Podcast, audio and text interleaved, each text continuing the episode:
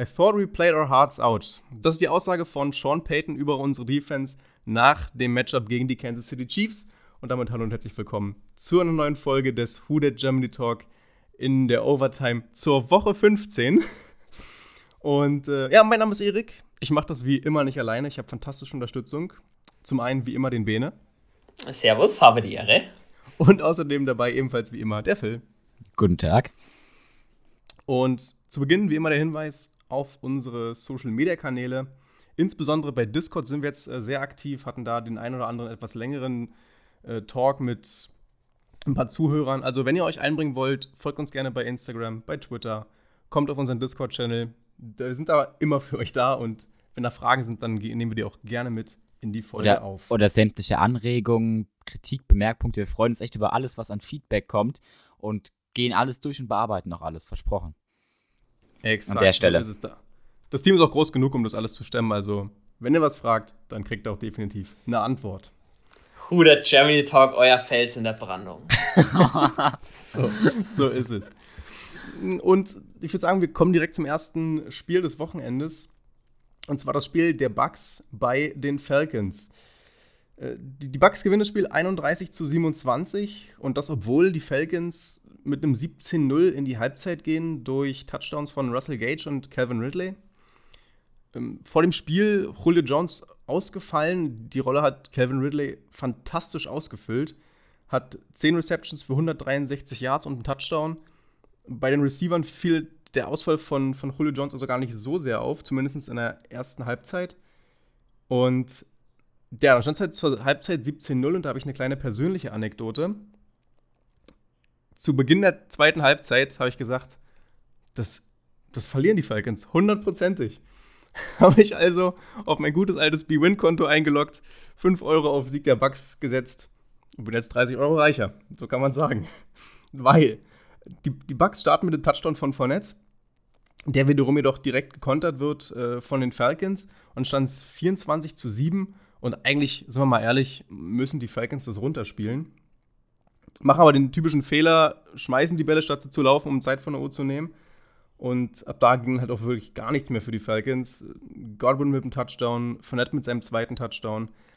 Dann noch ein Field Goal direkt in der Red Zone. Haben dann die Führung übernommen. Äh, obwohl äh, Co dann nochmal ein Field Goal gekickt hat für die Falcons. Aber da ging dann wirklich nichts mehr. Da gab es auch ein sehr, sehr schönes Defensive Big Play von Winfield Jr. Ich weiß nicht, Bene, hast du das gesehen? Wo der, wo der Pass lang in die Endzone kommt? Nee, okay. Muss ich leider passen. wo wirklich, also eine wunderschöne Pass-Deflection. Guckt euch in den Highlights nochmal an. Und ja, die Bucks gewinnen das Spiel dann mit einem Touchdown von einem altbekannten Antonio Brown, der seinen ersten Touchdown hat im Trikot der Bucks. Ja, die Bucks damit, äh, ich würde auch fast sagen, verdienter Sieger des Spiels, sind jetzt 9-5 und ja, werden die Playoffs jetzt wahrscheinlich sehr, sehr sicher erreichen. Habt ihr noch was zu sagen zu dem Spiel? Sonst würde ich direkt zu den Panthers kommen. Nein. Ich muss halt nur so, ich verstehe nicht, ab dem dritten Viertel, wenn du so eine Führung hast, dann, lauf, dann laufen, laufen, laufen. Das kriegst du in jeder Bierliga schon erzählt. Wieso kriegen das manche Koordinatoren in der NFL nicht hindern, und halt ein paar mehr ähm, Running Plays zu callen? Ich glaube, die, die Atlanta Falcons haben 13 Mal bloß den Ball gerannt im ganzen Spiel. Das ist was soll das? Die, die Links doch drauf an zu verlieren. Ja, weiß, weiß, weiß ich auch nicht. Ähm, also nur, nur, meine Meinung, wie gesagt, weiß jeder im Amateursport sogar, bei so einer Führung laufen und die Zeit runterzubringen, wieso das in der NFL dann nicht funktioniert oder keine Ahnung, ich weiß es nicht. Haben sie sich selbst zuzuschreiben, die Niederlage. Muss auch ein Ganz wahnsinniges einfach. Trauma sein für, für, für alle Falcons-Fans, wieder gegen Brady so eine Führung zu verspielen. Und ich glaube, Dan Quinn hat sich gefreut. Der hat sich gesagt, seht ihr, selbst wenn ich nicht da bin, verlieren wir so eine Spiele. Ähm, wurde er gefeuert, wer es jetzt nicht auf dem Schirm hatte. Aber ja, kommen wir zum nächsten Spiel, den Panthers bei den Packers. Die Packers von Anfang an ziemlich dominant, haben relativ schnell eine Führung gehabt. Im Skript steht hier 41 zu 3, das ist natürlich Bullshit. Warum auch immer. Äh, und da haben sie dann das Spiel auch relativ schnell verwaltet, nachdem sie eine, eine hohe Führung hatten. Äh, erwähnenswert Aaron Jones, der hatte 20 Carries für 145 Yards und einen Touchdown. Ansonsten gibt es nicht viel zu besprechen. Bene, du wolltest Teddys Fumble noch mal kurz beleuchten? Das war somit das Highlight im Spiel. Ich muss sagen, ein Quarterback-Sneak aus eineinhalb Yards, Yards waren so ungefähr, auch noch beim First and Goal. Ähm, callt nicht jeder, wenn er reingeht, ist es Genie, ist er der Held. So geht er halt grandios in die Hose. Ja, also ich gehe schon die Meinung mit, man kann es mal probieren. Ich hätte dann aber den Quarterback-Sneak anders gecallt. Nicht, dass er drüber springt, sondern wirklich hinter der O-Line schaut, dass er reinlaufen kann, mehr oder minder in die, in die Endzone. Ja. Unglücklich gelaufen. Hätten es die Panthers auch mit einem Touchdown mehr gegen die Packers gewonnen? Ich glaube nicht. Ich denke auch nicht. Wir, wir könnten jetzt hier, weil wir die Diskussion hatten wir in der Vorbesprechung schon, noch eine, eine Diskussion über Teddy B aufmachen. Lassen wir an der Stelle sein. Hat, haben wir oft genug diese Saison schon besprochen. Leute, die, die, die Draft Night, die wird Die Draft heiß. Night, die wird, die wird heiß. Und ja, damit äh, führen die Packers äh, die Conference weiterhin an. Spielen jetzt noch gegen die Titans und Bears. Ich glaube, die Wahrscheinlichkeit, dass sie beide Spiele verlieren, ist recht gering. Die, die, die Chance ist da. Also, ich sag mal so, gegen die Titans kann man durchaus mit einer Niederlage rechnen. Und dann gegen die Bears ist halt ein Divisional-Duell. Da, da kann es für die Bears noch um die Playoffs gehen. Aber ich glaube, die Chance, dass sie beide, dass sie beide verlieren, ist geringer, als dass sie mindestens eins davon gewinnen. Sag ich jetzt einfach mal so. Gehe ich mit, aber die Bears, wenn die Chancen haben am letzten Spieltag, darf man nicht unterschätzen, weil ja, sonst holt Dick Dick Nick sein Dick raus und na, ich hoffe nicht. Du schaust, verlierst du das Spiel noch. Trubisky macht das ja durchaus ordentlich. Und ich ja, habe ja so ein bisschen Guilty Pleasure. Ich mag mit Trubisky und ich würde es ich ihm gönnen. Ich würde es ich ich geil finden. Die Bears Defense hätte es verdient, die Offense, ja. Brauchen wir auch nicht Auf jeden reden. Fall. Auf jeden Fall. Das sind auch meine Bank beim Fantasy Football. Äh, kommen wir zum Spiel der Jets bei den Rams. Ich glaube, der Upset des Spieltags, der, der ganzen Saison vermutlich. Die, die 9-4 Rams verlieren gegen die 0-13 Jets. Und wir wollten es nur mal kurz erwähnen, zum einen, weil es ein riesen Upset ist und weil es halt auch auf die NFC-Playoffs so ein bisschen ja, einen Einfluss hat, weil die Rams damit die Nummer 1 Seed in der NFC West verlieren, die, die, den die Seahawks übernommen haben, nach einem 20 zu 15 Sieg, 15 Sieg über Washington. Ich weiß nicht, also die Jets, die sind selbst zum Verlieren dann zu schlecht. Also die haben jetzt quasi, Stand jetzt, den Nummer 1-Pick weggeworfen. Und ich glaube, ich habe noch nie so viele wütende Kommentare bei Twitter gesehen äh, nach einem Sieg wie hier. Bene, du willst dazu noch was sagen, Fix? Ich auch. Ich denke, Phil, ich kann mir aber zustimmen. Ich meine, klar schaust du, dass du weiterhin verlierst, dass du den, ähm, den ersten Pick bekommst. Du kannst aber als Sportler nicht sagen, ich verliere, ja. oder auch wo sie geführt haben gegen die Rams, kannst du nicht sagen, wir hören einfach zu spielen auf, weil jeder Spieler weiß, oder die wenigsten können sagen, die Zukunft ist sicher bei den Jets.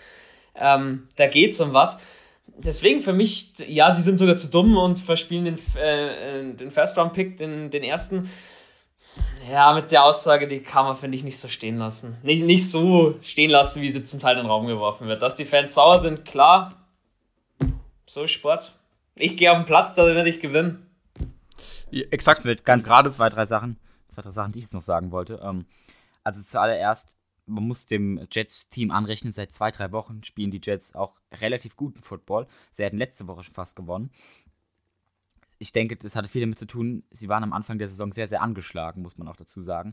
Also Receiver-Core nicht gesund. Sam Darnold hat ähm, viel mit gesundheitlichen Problemen zu kämpfen gehabt. Das hat man auch gesehen, es hat auch seine Leistung beeinträchtigt. Und seit jetzt so zwei, drei Wochen sind sie, sind sie endlich mal gesund und das merkt man auch in ihrer Leistung.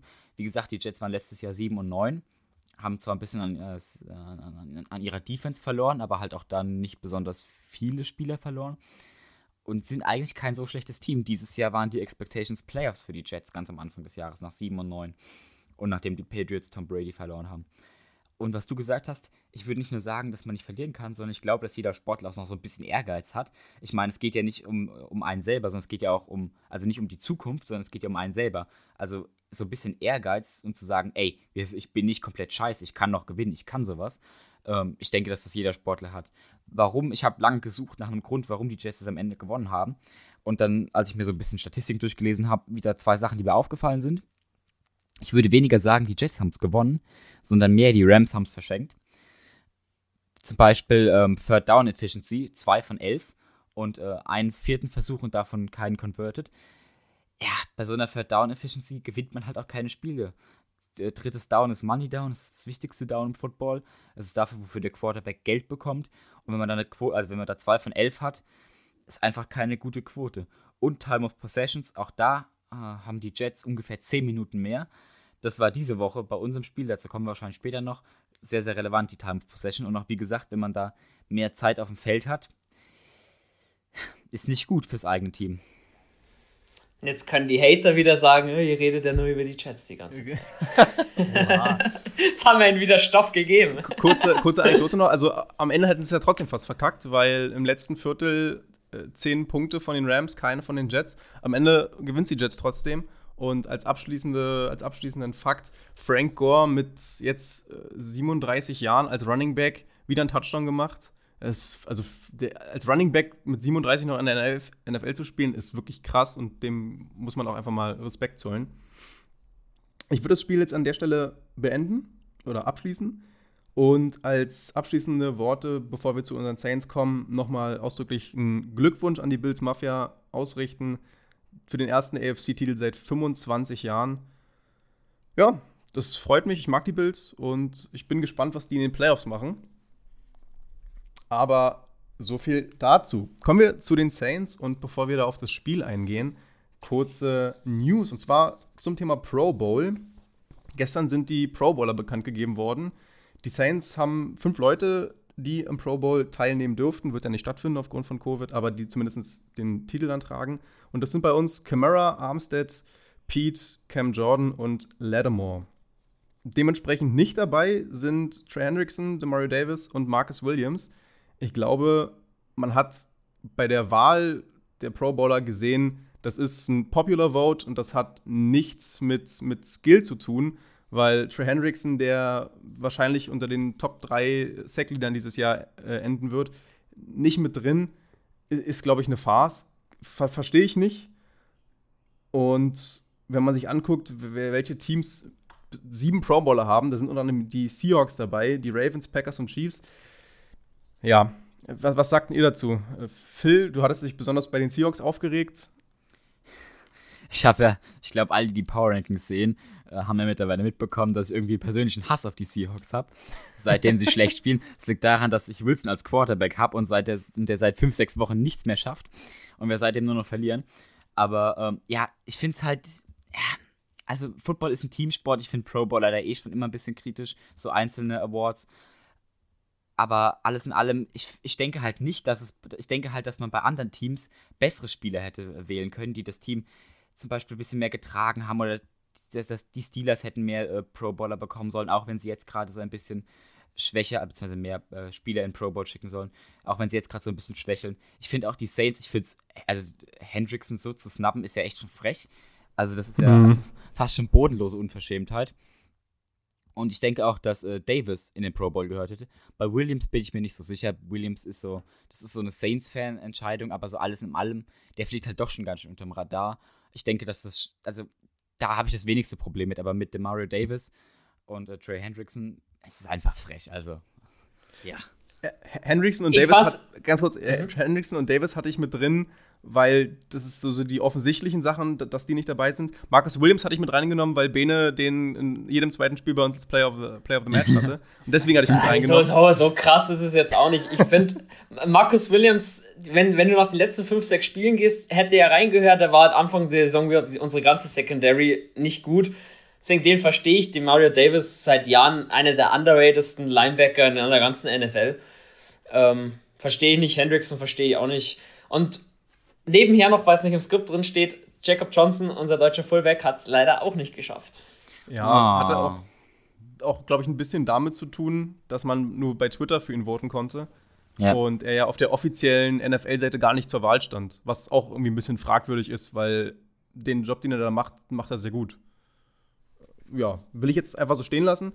Noch eine News äh, zu Adam Troutman der hat äh, in Woche 14 den NFL Way to Play Award gewonnen. Den werden wahrscheinlich viele von euch nicht kennen. Das ist ein Award für besonders gute Plays, die keine Spieler gefährden. Schwierig zu erklären, müsstet ihr euch mal angucken.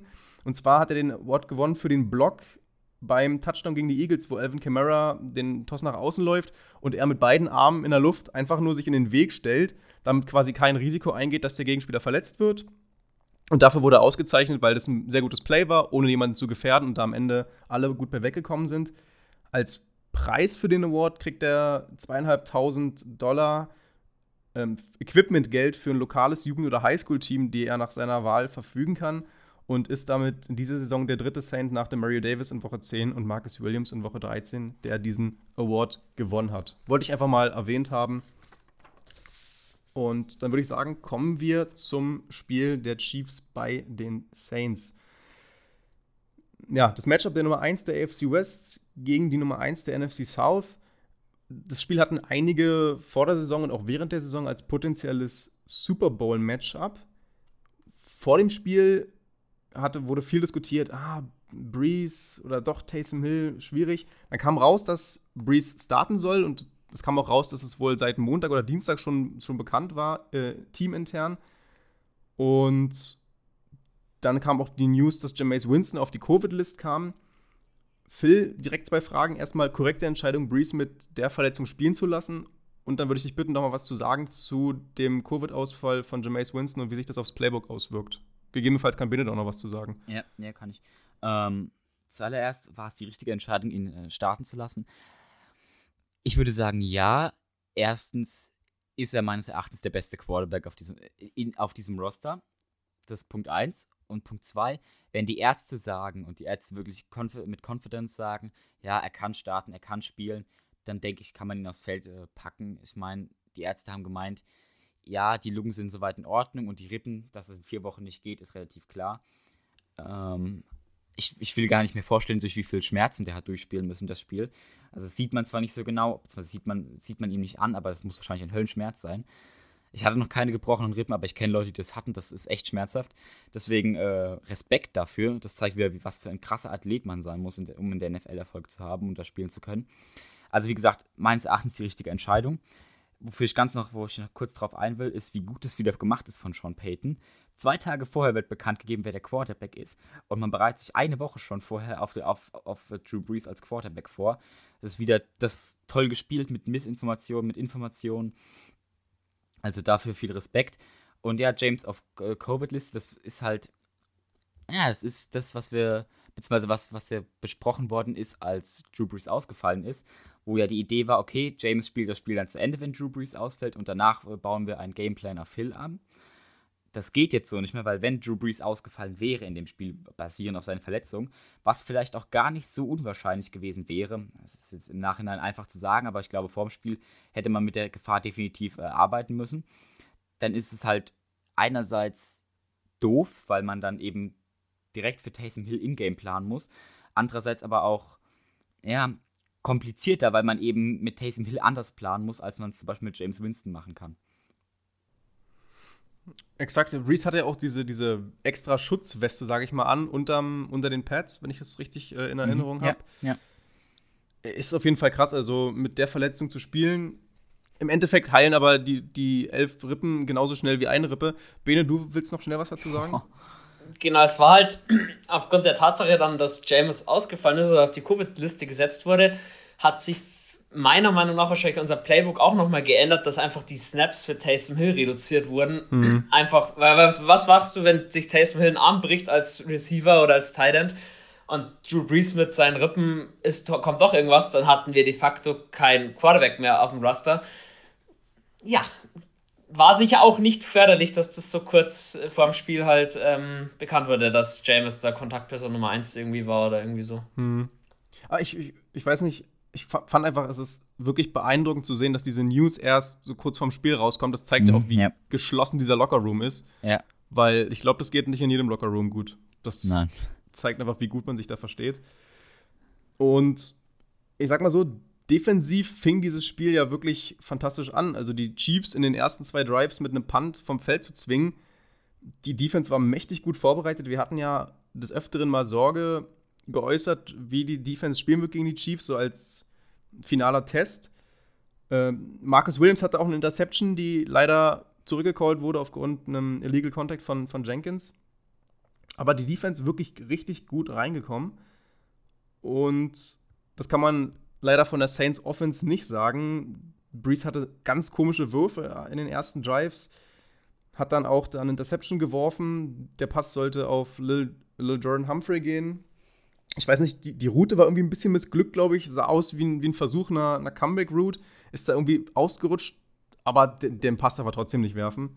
Ja, aber Leute, der Typ hat elf gebrochene Rippen und, und schmeißt gerade das erste Mal unter realem Druck wieder Bälle. Also. Ja, gut, aber dann. Da, dann braucht, da braucht man ein paar Bälle zum Reinkommen. Ja, richtig, aber dann muss man auch sagen, wenn er dann doch nicht topfit ist, dann kann man die Entscheidung doch mal hinterfragen, Bene. Sag mal was dazu. Ich muss eins vorweg sagen.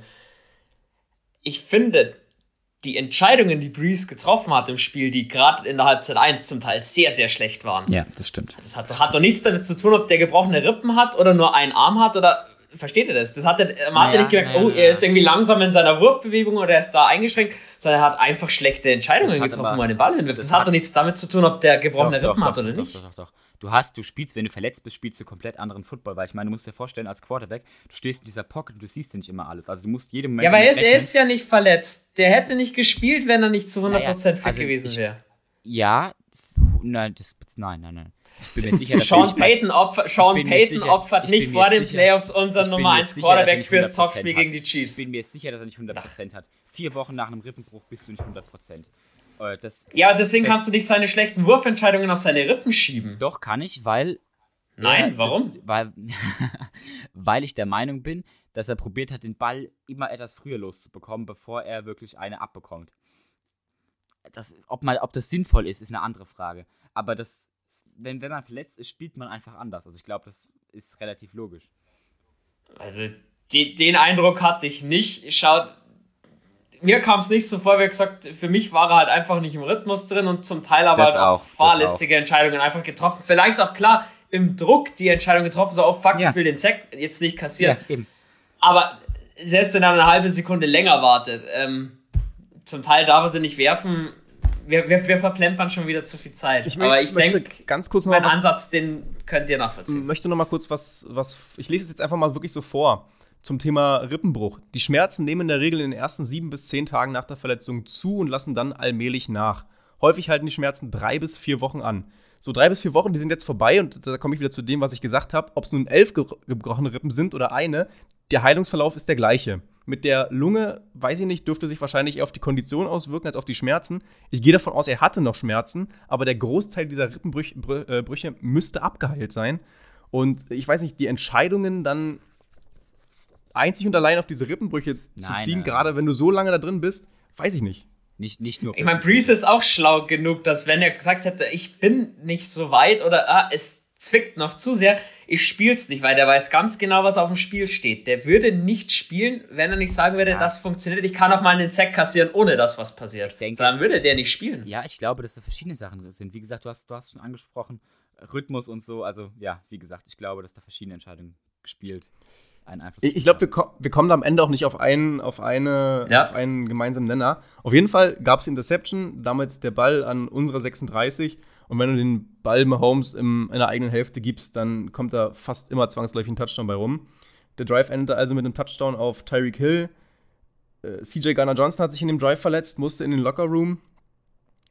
Trotz dessen die Defense auch mit dem Ausfall von Johnson dann äh, wahnsinnig stark, muss man auch nach wie vor so sagen. Du hast aber gemerkt, wo PJ Williams für CJ Gardner auf dem Feld stand, das ist halt einfach. Ja, ja aber äh, du musst ja sehen, also im Verhältnis, also ich fand es okay. Also es war ja trotzdem ein starkes Spiel von der Defense. Ja, insgesamt schon. äh, auf jeden Fall hatten wir dann wieder den Ball, wieder schneller Three and Out. Das hat sich auch noch mal ein bisschen wiederholt im Spiel. Und ähm, ja, direkt nach der Viertelpause gab es dann den nächsten Touchdown äh, von Mahomes auf Travis Kelsey. Breeze hatte dann in seiner er zum ersten Mal in seiner Karriere 0 von 6 Pässen zu Beginn eines Spiels. Ist ein Negativrekord. Aber nach dem Touchdown auf Kelsey lief die restliche Halbzeit defensiv wirklich richtig gut. Da kamen nur noch Punts der Chiefs, was man dieser Defense hoch anrechnen muss. Und bis dahin waren die Saints noch nicht auf dem Scoreboard. Das sollte sich dann aber mit dem fünften Saints Drive relativ schnell ändern. Und zwar nicht zuletzt aufgrund eines riesen Big Plays und das wird Phil für euch mal analysieren. Ja, es war ein Flat-Konzept. Ähm, es war dritte, dritter und zehn an der eigenen, ich glaube, wie viel, wie viel Yard, Erik, hatten wir in der Vorbesprechung? Wie viele Yards waren das? War, oh Gottes Willen, war an der 38 an der eigenen, Ja, genau, an der eigenen, äh, ja, genau, eigene 38. Ähm, Flat-Konzept gegen eine Cover 2. Der Vorteil, oder was, was die Saints besonders gut gemacht haben, ist, sie sind aus dem Huddle raus, haben sich direkt aufgestellt und innerhalb von einer Sekunde gesnappt.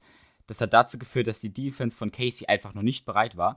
Sie haben noch untereinander kommuniziert und äh, Adjustments gemacht gegen die, gegen die Formation und waren einfach nicht vorbereitet. Und das hatte den Vorteil, dass halt unsere Receiver und unsere D-Line schon den ersten Schritt hatten, was, was dazu führt, dass man einfach einen Vorteil hat.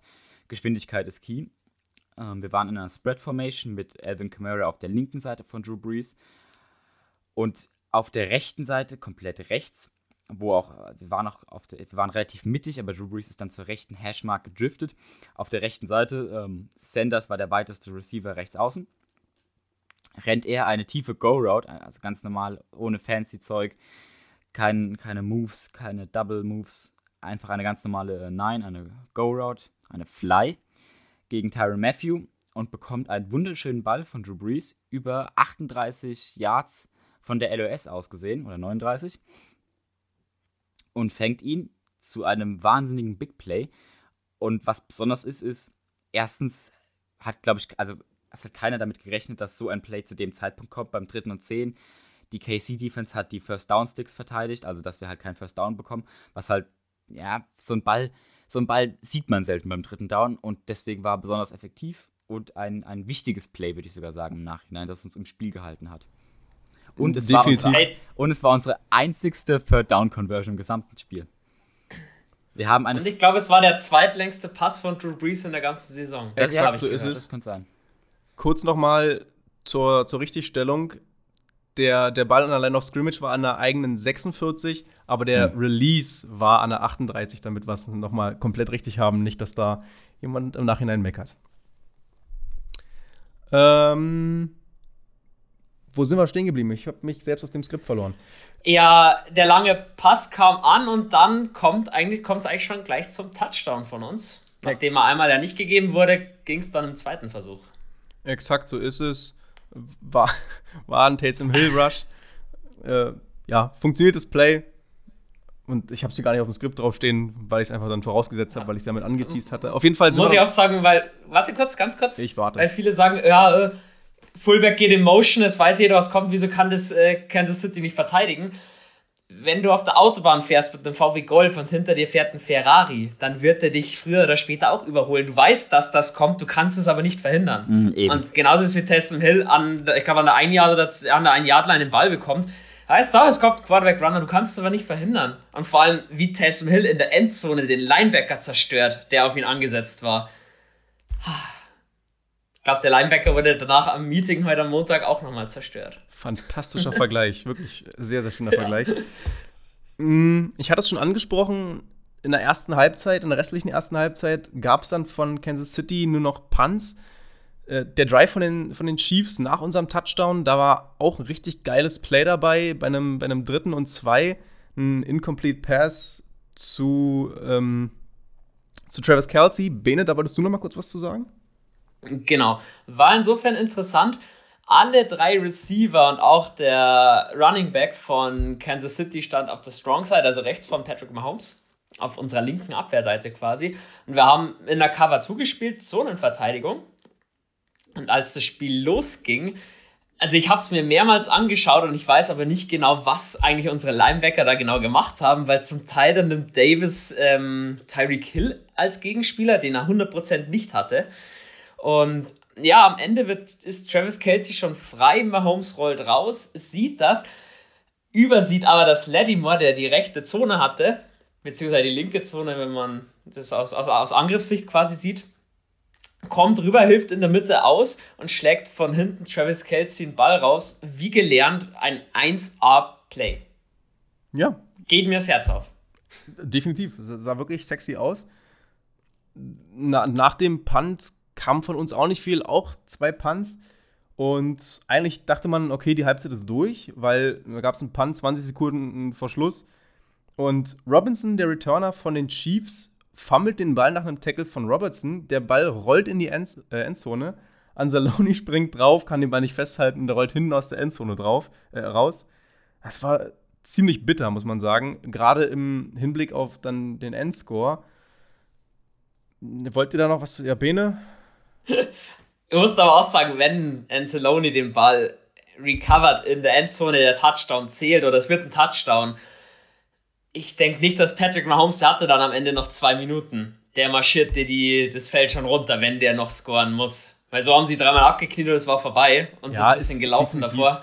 Kannst jetzt nicht sagen, dass Anceloni das Spiel verloren hat, Nein, aber er hat, er, hat, er hat wenig Pluspunkte, nachdem Quan Alexander verpflichtet wurde. Ähm, jetzt hat er noch weniger und ich glaube, was ich auch schon mal gesagt habe, glaube ich, dass wir Anceloni nächstes Jahr auch aufgrund des Cap Space nicht mehr im Saints-Trikot sehen werden. Dafür hat er in meinen Augen zu wenig Argumente gesammelt, die Jahre, wo er jetzt da ist. Hm. An, sich bin ich, an sich bin ich ein Fan von den Ball hinten rausschlagen, weil man dadurch nur eine zweite Chance bekommt und aus theoretisch, ja klar, hat man sieben sichere, aber ich bin eher ein Fan von zwei sicheren und dann sieben Punkte drauf und dann wären das schon neun Punkte. Aber zu dem Zeitpunkt war es einfach unpassend, weil klar war, es marschiert keiner mehr, es fällt runter.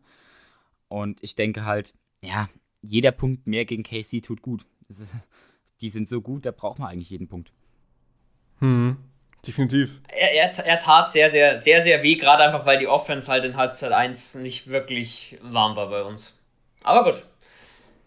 Ja, auf jeden Fall. Also ist so, ich sag jeder, wer sagt, ja, die, der muss sich doch noch auf den Ball fallen lassen, zieht euch mal ja. äh, komplettes Football-Equipment an und in der Spielhektik macht es nach. Ich sag, von 10 Bällen werdet ihr auch nicht jeden recovern. Der Exakt. flutscht euch einfach mal ein, zweimal raus passiert, du schaust aus wie der größte Volldepp dabei. Ja, wie gesagt. Gerade in Realgeschwindigkeit, man, man hat ja auch gesehen, dass er versucht hat, sich so seitlich drauf zu werfen, so wie man es eben machen soll eigentlich. Und zwar nicht von oben drauf, weil das auch ganz schön wehtun kann. Ja, ist halt scheiße gelaufen. Also ich würde ihm auf gar keinen Fall die Schuld zuschieben, dass wir das verloren haben. Das wäre, das wäre Quatsch.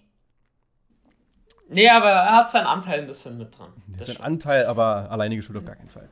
Nee. Auf jeden Fall mit dem Safety dann geht es mit 14 zu 9 in die Halbzeit zu Beginn der zweiten Halbzeit äh, haben wir einen guten Drive. Da gab es unter anderem die Szene mit einem Pass auf Traquan Smith, der 25 Yards macht, plus eine Roughing the Passer Strafe und mit einem Play dann 40 Yards Raumgewinn gemacht.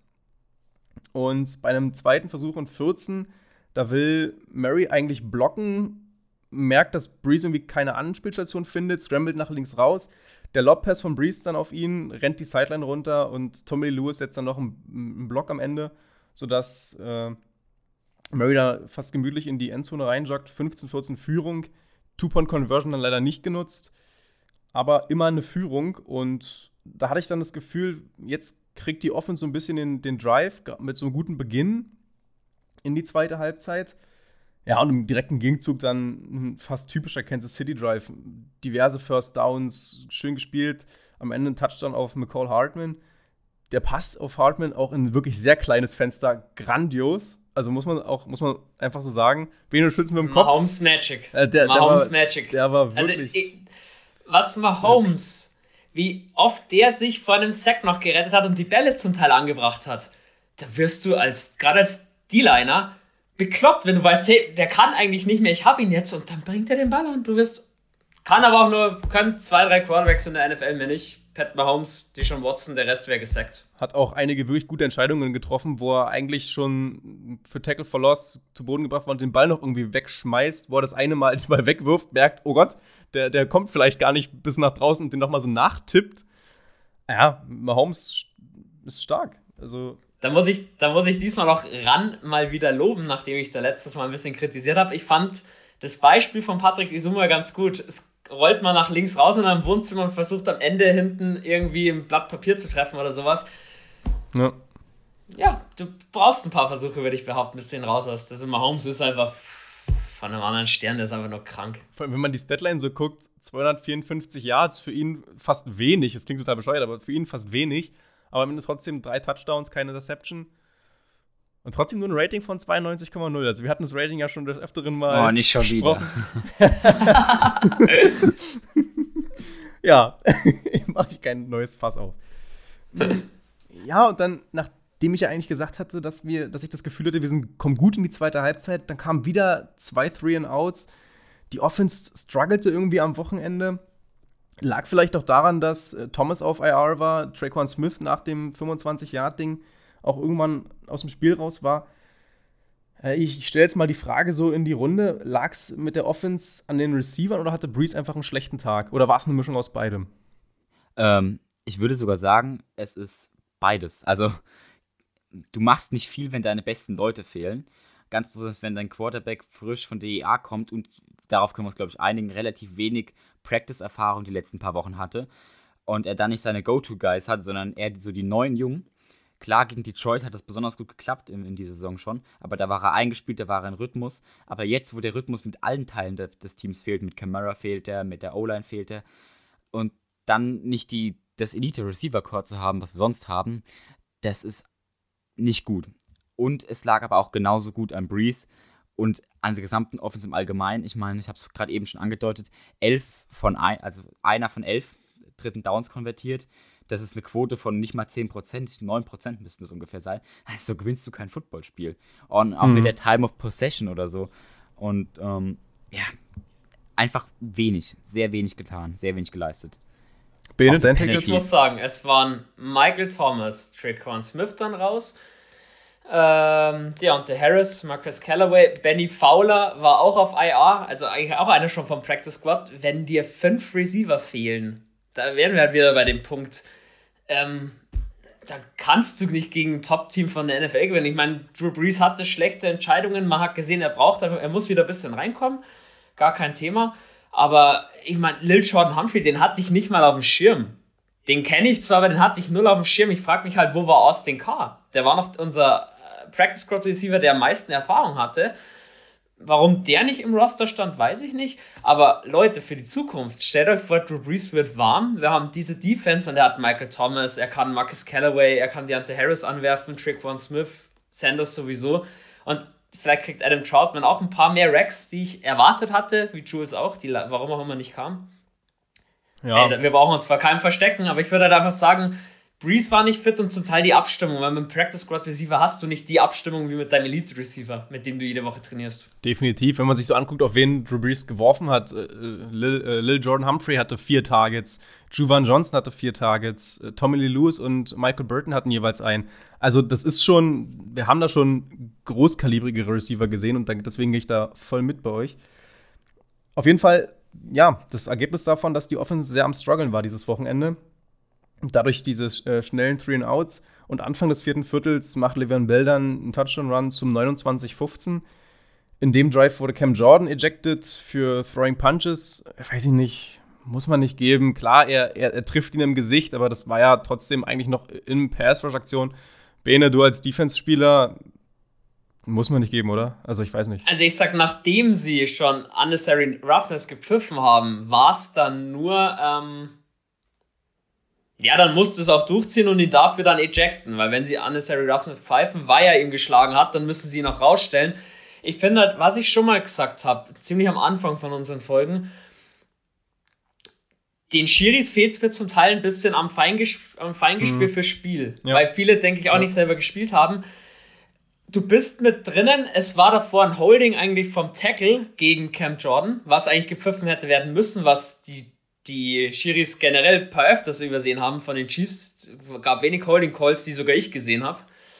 Ähm, und ich meine, klar, wenn wird das Holding nicht gepfiffen, dann bist du noch drin, bist stinkig oder bist pisst, weil du gehalten wirst und es kommt der Pfiff nicht. Und ja, ich meine, ja, er haut ihm auf die Face Mask, aber da hat er ja nicht hingezielt. Exakt, so ist er. Er wollte seine Hand wegschlagen und ich finde, da muss man auch die Kirche im Dorf lassen, kann man dann schon sagen, Cam, Richtung Cam Jordan reißt dich zusammen, beim nächsten Mal fliegst du, aber am Ende war es nur konsequent. Unnecessary Roughness, wenn sie das pfeifen, müssen sie ihn auch vom Platz stellen. Für mich aber ähm, Düpfall-Scheißer, sagt man in, in Bayern dazu. Ja. Un unnötig von den Schiris, mein Gott, kannst du am Ende auch nichts machen.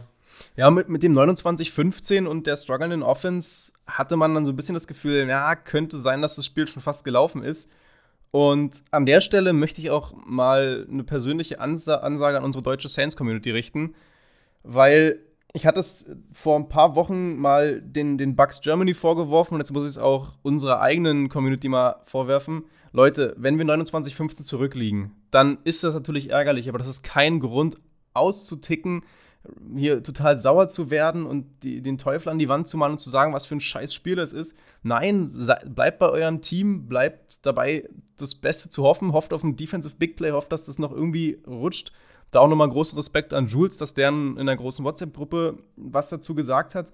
Weil Leute, ey, da, da ist alles möglich in so einem Footballspiel. Und zu Beginn des vierten Viertels ein 14-Punkte-Rückstand mit Drew Brees, Freunde, das ist machbar. Und deswegen haltet euch da zurück, feuert an und hofft das Beste. Auch wenn es manchmal scheiße läuft.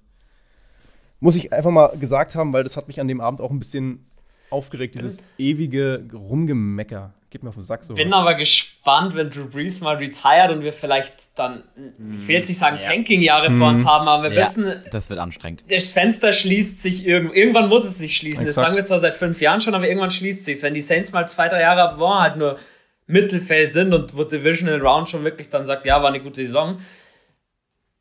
Steht zu eurem Team. Exakt. Komm, so guten wie in schlechten Zeiten, wie in der Ehe auch. Und die, die Jahre hey. werden kommen, gerade im Hinblick auf den Cap Space. Also da werden yeah. viele yeah. Leute das Team verlassen und da kann man erwarten, dass in den nächsten fünf Jahren auch zwei schlechte dabei sind. Mindestens. Ja. Aber jetzt kommt noch ja. eine Ansage von mir als eine Community. Wir wollen uns dieses Jahr diesen scheiß Ring, auch wenn keine Watchpartys Super Bowl-mäßig erlaubt sind oder was und wir als Saints, als äh, ja, deutsche Saints-Community äh, nicht zusammenkommen können wir holen uns den scheiß Ring zusammen dieses Jahr für Drew Brees für uns, weil dann kann ich auch die nächsten Jahre endlich mhm. mal beruhigt Saints-Spieler anschauen, ohne auf 180 zu sein. gehe ich auch, auch mit der letzten Aussage gehe ich nicht mit. Ich, ich, glaube, mit entspannt Football gucken wird nichts, wenn die Saints spielen, aber generell gehe ich da voll mit. Und ja, weil ich es jetzt gerade angesprochen hatte, wir hatten dann nämlich ein Defensive Big Play. Und ja, Bene, Trey Hendrickson, geiler Typ. Oh, nicht nur Trey Hendrickson. Ähm, war eine 3 und 10 Situation von den Chiefs, wo wir halt eh schon wieder in dem Drive mega drin waren von der Defense. Eine Cover 1, die wir gar nicht so oft gespielt haben. Wir haben viel mit Cover 2 gespielt. Also Dennis Allen muss ich an der Stelle auch mal loben, unseren Defensive Coordinator. Krassen Gameplan, den er gegen die Chiefs gehabt hat und er hat Eric Bieniemy in meinen Augen geschlagen. Das Schachspiel hat er gewonnen. Weil so gut hat sie die Chiefs noch keiner im Griff. Meiner Meinung nach. War eine Cover One. Wir hatten fünf Passverteidiger, vier Mann gegen Mann, ein Safety, der helfen kann, wenn ein, ein Verteidiger sein Duell verlieren sollte, ein Corner. Sechs Mann im Blitzen und dann irgendwann Trey Hendrickson, unsere Maschine, und Carl Grandison kamen durch. Erst Hendrickson von hinten, eine halbe Sekunde später Grandison von vorne, haben ihn richtig schön gesandwiched. Patrick Mahomes, das hat er danach auch gespürt, hat man an der Bank gesehen, dass er Schmerzen hatte. Auf jeden Fall. Patrick Mahomes wollte dann, und da ich will jetzt nicht sagen, die Unerfahrenheit, aber Patrick Mahomes wollte es noch retten. Schauen, dass er den Ball weiterbringt. Ja, hat dann gefummelt und auf einmal, zack, hatten wir an der gegnerischen 35, 40, irgendwie so, waren wir im Ballbesitz und hatten dann noch 11 Minuten 40 auf der Uhr. Exakt. Trey Hendrickson, ähm, auch dein, dein Man of the Match und dein Play of the Game mit diesem, mit diesem Sack. Äh, ja, dann kriegen wir den Ball. Chimera fängt einen Touchdown-Pass zum 29, 22. Phil Camara, dein Man of the Match? Erzähl ja. mal warum. Erst noch, erst noch zwei Wörter zu Dennis Allen, unserem Defensive Coordinator. Der hat ja hier besonders viel Fett wegbekommen, auch von uns in den letzten paar Folgen. Aber dieses Wochenende fand ich, war es bombastisch von ihm. Er hat das Matchup definitiv gewonnen gegen Bienemy. Ähm, er hat aus einem guten Roster auch wirklich sehr, sehr viel. Also, wir haben ein gutes Roster, wir können da definitiv besser spielen und covern als zum Beispiel die Broncos oder so. Aber er hat auch wirklich das Maximalste rausgeholt und echt also wenn der, wenn er gegen Top-Teams weiterhin so Gameplans aufstellt, gegen Buccaneers auch schon zweimal super Gameplans, also gegen Top-Teams scheint es echt gut zu funktionieren, dann kann das auch in den Playoffs was werden. So, jetzt zu Camara. Camara deswegen für mich mein Offensive Player of the, of the Week, weil er so das einzig Gute für mich war dieser Woche. Also 11 Carries für 54 Yards, dann drei Receptions für 40 Yards und einen Touchdown. Das sind eigentlich keine guten Zahlen. Also für keinen für nicht für nicht für Camara mit unter äh, mit also nicht unter, aber mit fast 50 Rush Yards nur. Ähm, es sind einfach keine so guten Zahlen. Das zeigt eigentlich den Tenor dieser gesamten Woche. Bei uns lief es offensiv einfach alles andere als rund. Es war nicht besonders gut. Und von den Spielern, die in der Offensive einen Ball gefangen bzw. gesehen haben, war Alvin Kamara klar der Beste. Ja, Gehe ich mit. Sanders hatte am Ende 76 Yards, aber profitiert auch davon, dass er 51 Yards gefangen Also 51 Yards ja, genau, das Play hatte. Lange. So. Genau. Ja, äh, die Chiefs kommen im Anschluss bis in die Red Zone. Haben, wir haben, unsere Defense hat dann da einen Goal-Line-Stand, sodass die nur ein Field Goal machen können, dann steht es 32-22. Dann gab es einen ziemlich guten Saints Drive, das ganze Feld runter. Da habe ich, also da gab es diese Situation, der auch im Fernsehen so ein bisschen bemängelt wurde. Warum gehen sie jetzt in den Huddle trotz dieser laufenden Zeit? Ich weiß nicht, Phil, du hattest davon, glaube ich, was zu gesagt in der Vorbesprechung? Ähm, nee, ich, hatte was, ich hatte bei meinem Big Play das gemeint wo sie so. das, wo sie es eben anders gemacht haben. Ich weiß nicht, ob das da die Idee war, ins Huddle zu gehen und dann langsam rauszukommen, dann aber schnell anzuspielen, um den Gegner eben äh, auf, dem, auf dem falschen Fuß zu erwischen. Aber ich finde, man hätte da noch Huddle spielen können, ja. Ich, äh, ich, ich, ich würde sagen, no Huddle, ja, aber es rechnet keiner, dass du schnell huddlest, weil das ist dann für die Defense auch so, wenn so, oh fuck, die huddeln jetzt, was kommt jetzt? Und du weißt doch nicht, was haben sie Drew Brees aufs Ohr gesagt Vielleicht hat er es nicht verstanden, hat deswegen gemeint, wir haddeln, weil jetzt kommt was komplett anderes. Gut, es kam zwar nichts komplett Überwältigendes. Ja, mein Gott. Ja. Wird seine Gründe gehabt haben. Letztendlich resultiert dieser Driver bei einem Touchdown von Lil Jordan Humphrey zum 32-29. Sein erster NFL-Touchdown. Wir hatten vorhin schon festgestellt, von dem haben wir noch nicht sehr viel gehört. Ja, und dann kurze Frage an euch. Das habe ich jetzt, da habe ich euch jetzt nicht drauf vorbereitet.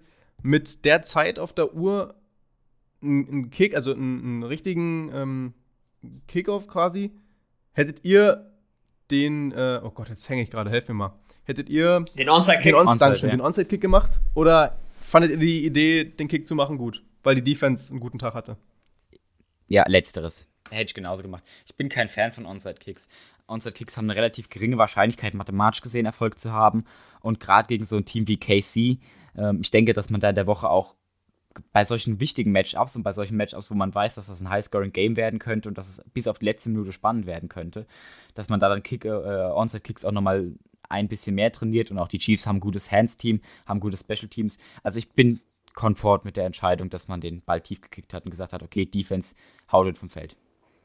Vom stell dir vor, dann hat Pat Mahomes an deiner 45 den Ball ja, bei noch eben, zwei Minuten, ja. dann kannst du sowieso sagen, ja. tschö, und wenn wir den tatsächlich, wenn der ein schnelles 3 und Out bekommt für unser Defense, dann hat Drew Brees noch eine Minute 10 oder 20 oder so Zeit. Das ist dann auch genau seine, sein, das, was er so liebt, diesen Two-Minute-Drill. Zumal, mhm. man muss ja auch dazu sagen, wir hatten das Two-Minute-Warning noch, wir hatten noch zwei Timeouts. Ich, ich bin dabei, euch zu kicken. Gute Entscheidung. Ich wollte es halt nur mal kurz diskutieren, weil sich vielleicht der ein oder andere draußen fragt: Ja, hätte man nicht, könnte man nicht. Ja, am Ende hat es dann doch nicht gereicht. Mit einer Minute 45 auf der Uhr noch macht Le'Veon Bell das First Down. Da hatten wir dann bereits die beiden Timeouts nicht mehr. Demario Davis hatte dann noch ein Face Mask, aber ist ja auch am Ende dann egal. Die Chiefs können abknien, gewinnen das Spiel knapp mit 32-29. Ich würde aber trotz der Niederlage sagen, dass das ein durchaus gutes Spiel war und auch positiv äh, im Hinblick auf die Zukunft zu sehen ist. Die Defense war stiff. Mit sechs Tackles, ähm, also sechs Tackles hat Demario Davis gebraucht, um die 1000 Tackles Karriere voll zu machen, hat er geschafft. Äh, Glückwunsch an der Stelle. Und ich glaube, für die Playoffs, die Defense mit dann allen Receivern zurück, könnte verdammt viel Spaß machen. Deswegen. Und Wenn ich jetzt ganz kurz noch.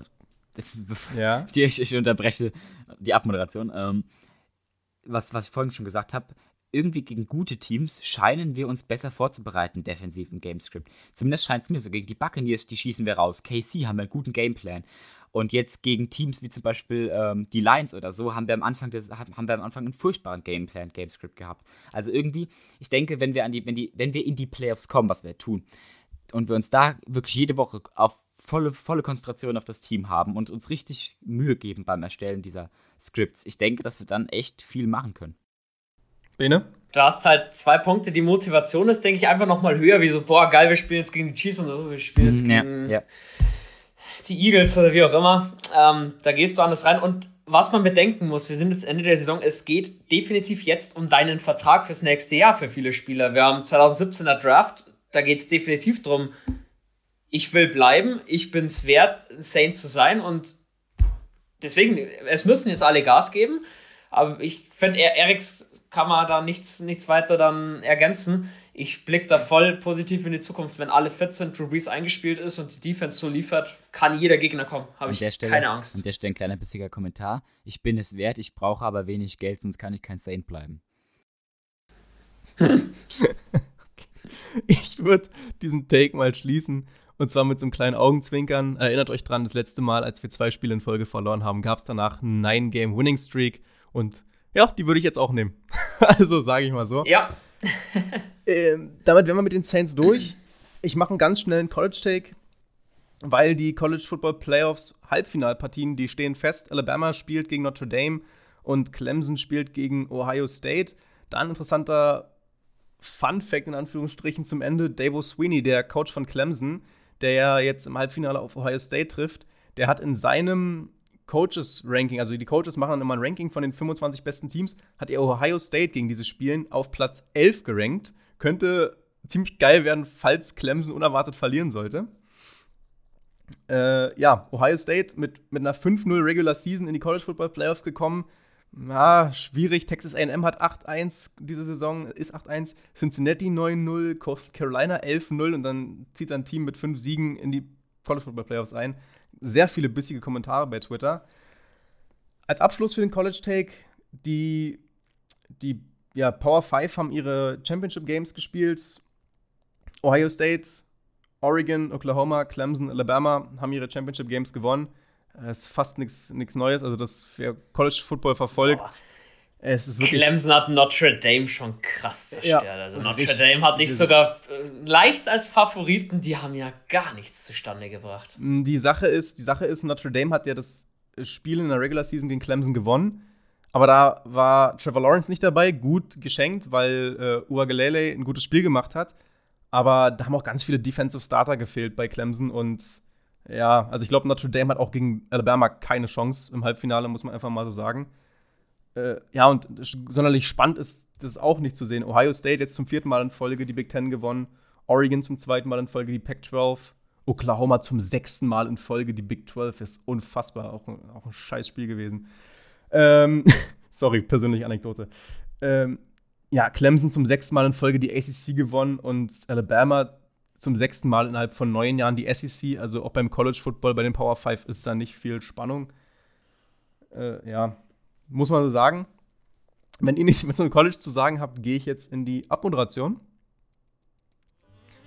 In dem Sinne, wir vom, äh, von der Overtime, wir hören uns jetzt nicht mehr bis Weihnachten. Deswegen von uns auf jeden Fall frohe Weihnachten. Für alle, die Weihnachten nicht feiern, schöne Feiertage, schön, schönes Frei. Bleibt gesund. Und exakt so ist es. richtig.